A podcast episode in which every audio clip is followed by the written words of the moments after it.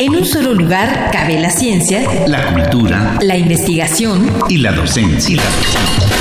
En un solo espacio radiofónico te enteras de lo más relevante de nuestra universidad, nuestra universidad. Aquí, en Espacio Académico Apaunam.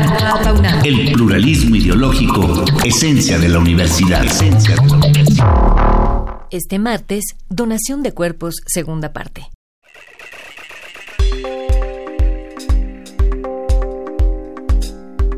El doctor Diego Pineda Martínez, formado en nuestra máxima casa de estudios, es también profesor invitado de la maestría en morfología de la Universidad de Costa Rica y profesor titular en la Facultad de Medicina de nuestra universidad. Y actualmente también es responsable del programa de donación de cuerpos de la UNAM.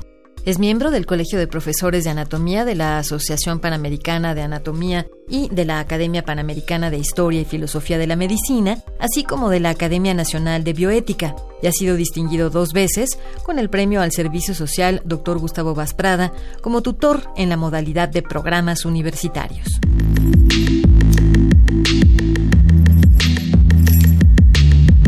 Hoy seguiremos platicando acerca de qué es el programa de donación de cuerpos de la UNAM, del que empezamos a hablar la semana pasada. Hablamos un poquito de la misión, de la visión, de cuáles eran los requisitos eh, que tenía un donador, de cuáles eran los criterios de, de, exclusión de nuestro programa, desgraciadamente. Y el día de hoy nos enfocaremos un poquito más a cómo poder donar nuestro cuerpo. Doctor, para retomar un poco la plática, Recuérdenos un poco lo que nos dijo el martes pasado acerca de lo que es el programa de donación de cuerpos de la UNAM. Claro, el programa de donación de cuerpos eh, se estableció con el fin de que una persona en vida llegue a nuestras, a nuestras instalaciones y nos pueda decir que tiene deseos de donar su cuerpo a la ciencia, para investigación o para docencia. En eso específicamente es lo que se basa nuestro programa. Y la otra parte es que nosotros respetemos cuál es la decisión de ese donador. Si solo quiere que su cuerpo se utilice para docencia o si solo quiere que su cuerpo se utilice para investigación o nos deja nuestra decisión que lo utilicemos para docencia o para investigación. Bien, eh, ¿cuáles son los beneficios de contar con cuerpos destinados a la investigación, doctor Pineda? Beneficios hay muchos como implementar nuevas técnicas quirúrgicas, desarrollar nuevos dispositivos biomédicos específicos para la población mexicana. Y aquí yo creo que me detengo un poco porque eso es importante que tengamos datos de población mexicana. Desgraciadamente en la literatura, cuando somos médicos, y yo creo que aplica para muchas otras especialidades, cada que consultamos algo resulta que no es de población mexicana. ¿Qué necesitamos nosotros? Desarrollar población. En el caso de los aparatos que utilizamos en medicina, utilizamos muchos aparatos, por ejemplo, para hacer mínima invasión. Resulta que yo me meto a hacer una operación de mano y hay un dilatador y ese dilatador fue hecho en Alemania. Mm. Y, y ese dilatador es el que me asegura una mínima invasión. Y cuando yo lo aplico aquí a una persona que me llega de 1,40, de 1,50, resulta que ese dilatador hizo enorme es enorme e hizo que la cirugía que era de mínima invasión se convirtiera en una cirugía abierta. Entonces necesitamos mediciones de nuestra población, decirle a la industria, estas son, estas, estas son nuestras medidas, si quieres seguirlo haciendo en Alemania, síguelo haciendo, pero con estas medidas, ¿para qué? Para que no dañemos a nuestra población. ¿Y, cómo se ha organizado ah, hasta el momento este programa en nuestra universidad y quiénes forman parte de él? Está conformado por un grupo multidisciplinario. Quiero decirles que orgullosamente iniciamos médicos, antropólogos, y poco a poco se fueron uniendo más personas. Ahora tenemos ya gentes de medios de, medios de difusión que nos ayuda. Tenemos un departamento de difusión que, que, echamos mano de, la facultad. Tenemos el Departamento de Psiquiatría y Salud Mental que tiene tanatólogos, psiquiatras, psicólogos, trabajadoras sociales que nos ayudan con las personas que ya perdieron a un familiar y que posteriormente podemos hacer algo con ellos. Eh, nuestro grupo de abogados creció y, también está de, nuestro asesor ahora gente que se dedica a la protección de datos personales porque también es un tema importante. Eh, y tenemos grupo de arquitectos, estamos por, por inaugurar también el memorial dedicado a las personas que donaron su cuerpo a la ciencia, que va a estar en la Facultad de Medicina, en donde vamos a poner el nombre de cada una de las personas que ha donado su cuerpo con estos fines. Entonces, pues también se ha hecho un grupo eh, multidisciplinario. Bien, qué interesante. ¿Cómo ha evolucionado este programa en los últimos tres años, ya que empezó, nos decía el programa pasado, desde 2016 oficialmente, y hacia dónde va, doctor Pineda? Claro. Hemos evolucionado en resultados. Cuando iniciamos en 2016, iniciamos con 27 personas que se habían registrado en nuestro programa. Al día de hoy llevamos cerca de 2.100 personas registradas en nuestro programa.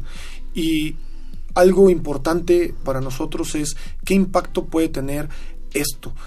Eh, viendo la bibliografía, por ejemplo, Japón es algo donde nosotros que, hubiéramos querido llegar hace mucho. Japón reportó que cuando sacó su programa de donación de cuerpos, eh, tenía, después de algunos años de trabajo, tenía suficiente cuerpos para abastecer a todas las escuelas eh, de medicina de, de Japón hasta el 2023.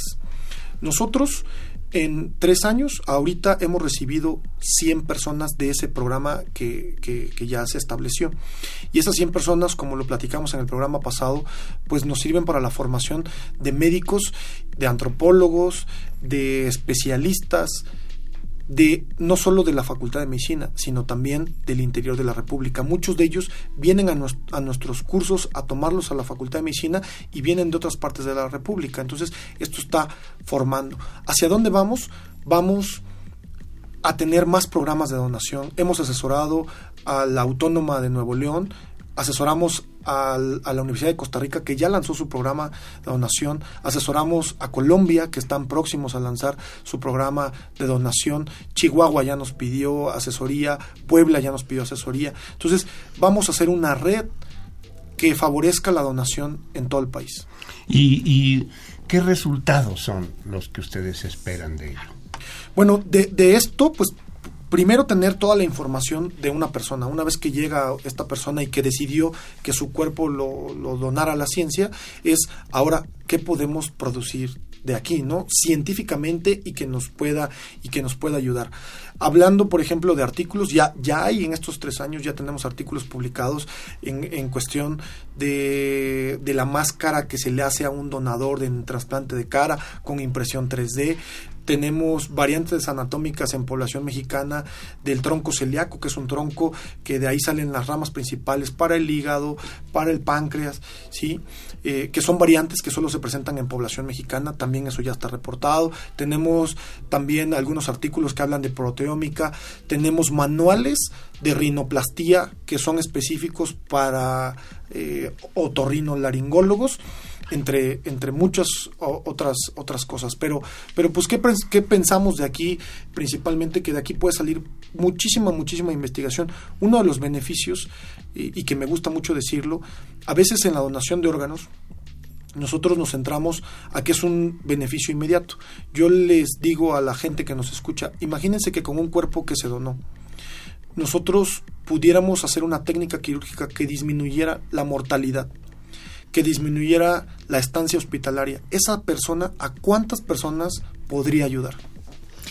Y bueno, eh, hay algo que me imagino que surge como una pregunta frecuente entre quienes eh, se inician en este tema, que es ¿qué, qué certeza tiene el donador de los fines con los que será usado su cuerpo?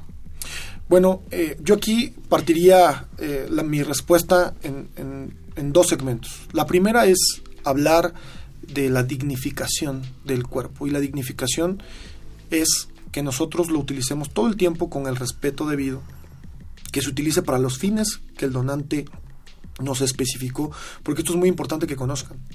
El donante establece en el documento que nos firma si su cuerpo quiere que se utilice para docencia, para investigación, para ambos cuánto tiempo permanece en nuestra institución y si después de un tiempo quiere que se lo regresemos a su familia eh, como cenizas, también. Entonces, la parte importante que lleva la facultad es respetar esa voluntad de la persona. La otra parte de dignificación la hablamos en todos los sentidos y también lo hablamos con nuestras instalaciones. Tenemos instalaciones de vanguardia, son únicas en América Latina. Tenemos el anfiteatro más moderno de América Latina, tenemos los quirófanos más modernos en donde preparamos a nuestra gente. Y algo bien importante, cualquier persona que se acerque a nuestra facultad, que esté interesado en el tema eh, de donación y que nos pueda decir, pero yo cómo sé dónde va a quedar mi cuerpo y cómo va a quedar.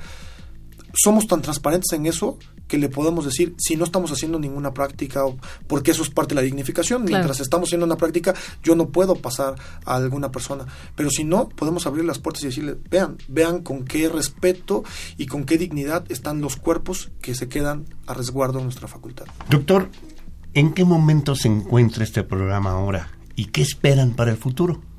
Nos, nos, encontramos en, un proceso de crecimiento, ¿no? Tenemos un crecimiento exponencial. Eh, cuando nosotros lo consultábamos con, medios de, difusión de, nuestra facultad, tuvimos tres metas importantes. La primera era que toda nuestra facultad conociera el programa. La segunda meta era que toda la universidad conociera el programa. Y ahorita estamos en la transición entre que toda la universidad lo conozca y salir a medios nacionales para que todo México sepa en qué consiste este programa de donación y los beneficios que puede tener para, para la población. Y bueno, ¿a dónde pueden llamar, escribir o acudir a obtener más información los interesados en formar parte de este programa o bien para donar su cuerpo, doctor? Claro que sí, nos puede, se pueden comunicar con nosotros a www P de programa de donación C de cuerpos.unam.mx o llamar a nuestros teléfonos 5623-2269 y 5623-2412. ¿Lo puedes repetir, por favor? Claro que sí. Despacito. www. P de programa D de donación C de cuerpos.unam.mx y a los teléfonos 5623-2269 y 5623-2412. Bien, y una vez que alguien decide donar su cuerpo, ¿qué, qué es lo que sigue para él? Claro, tenemos dos pasos para la donación que quisiera yo aclarar. Son pasos muy sencillos. El primero es que nos contacten. Nos contactan a través de los teléfonos que ya les dijimos o de nuestra página de internet. Una vez que se hace ese contacto, nosotros les agendamos una cita.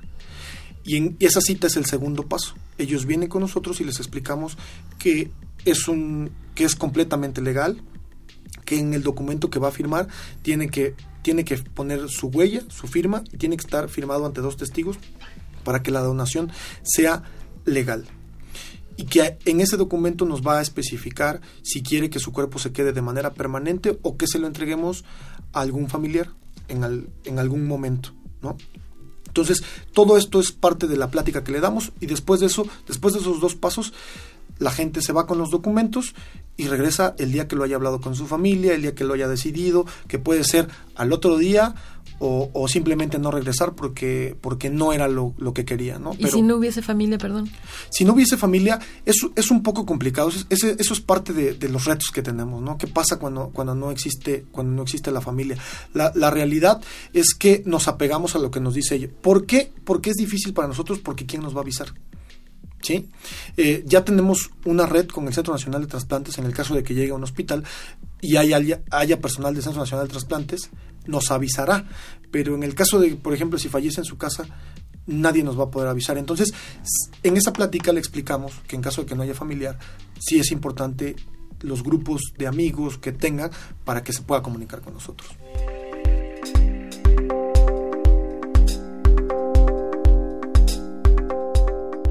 Los retos a los que nos enfrentamos en este campo de estudios son sin duda la difusión. Por eso les agradezco mucho esta entrevista porque nos va a ayudar a que llegue una buena difusión a nuestros radioescuchas.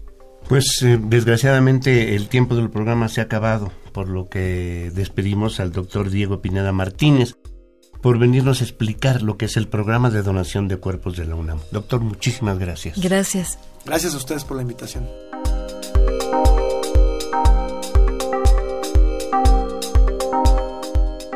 Pues participamos en la elaboración de este programa, en la realización y postproducción, Oscar Guerra, el guion de quienes habla, Sabrina Gómez Madrid, y en la operación técnica, Ricardo Pacheco. Coordinación de la serie, licenciado Francisco Guerrero Langarica.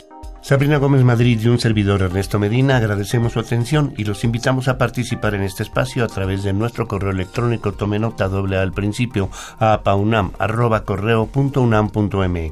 Los esperamos el próximo martes a las 10 en punto de la mañana en Radio UNAM, Experiencia Sonora.